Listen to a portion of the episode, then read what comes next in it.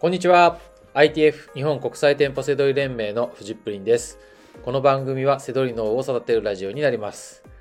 本日のテーマは、セドリで利益が出るパターンはたった2つの解説ということで、えー、セドリをですね、難しくしないでという、ちょっとあのメッセージを込めて、えーこの話、好きな話なんですよ、これ。あの、えー今、書籍のですね、えーセドリの思考法の内容を、あの、ツイッターの方で、あのーちょっと要約して発信しているので、えーまあ、その中で、あの、出てきた、あの話なんですけどね。あの、ぜひ、ツイッターの方、あの、フォローお願いします。あの、必ず返しますので。はい。で、えー本当にね、セドリ、複雑になりがちなので、こう、まあ、木に例えると、こう、木の幹から考えることが大事で、こう、枝の方から考えると本当に複雑に見えるんですけど、あの、すごくシンプルなので、はい。えー今日の話ね、本当にこれ、あの、あの、迷ったり、こう、行き詰まった時にね、ぜひ考えてほしい内容です。はい。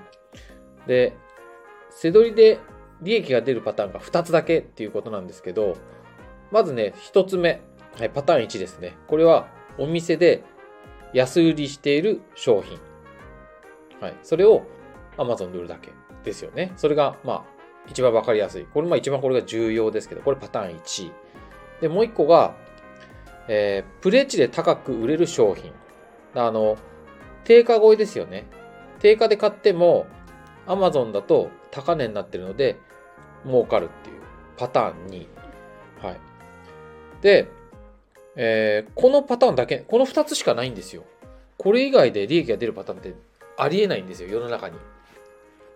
はい。で、あの、美味しい、美味しいのは、両方の複合パターンですよね。お店で安く買って、それがプレチで売れるっていうパターンね。でもこれパターン3にしたくないんですよね。これはね、あの、1と2の組み合わせなんで、やっぱりその1と2しかないんですよ。うん。これ以外に利益が出ることはありません。はい。え、そんなバカなって思うならね、ちょっと考えてみてほしいんですけど、本当ないので、はい。えーちょっとね、このパターン1とパターン2、あと複合パターンですね。これちょっと深掘りしていきたいと思うので、このシリーズは続けていきたいなと思います。はい。えーということで、本日の放送は以上になります。最後までご視聴いただきましてありがとうございました。バイバイ。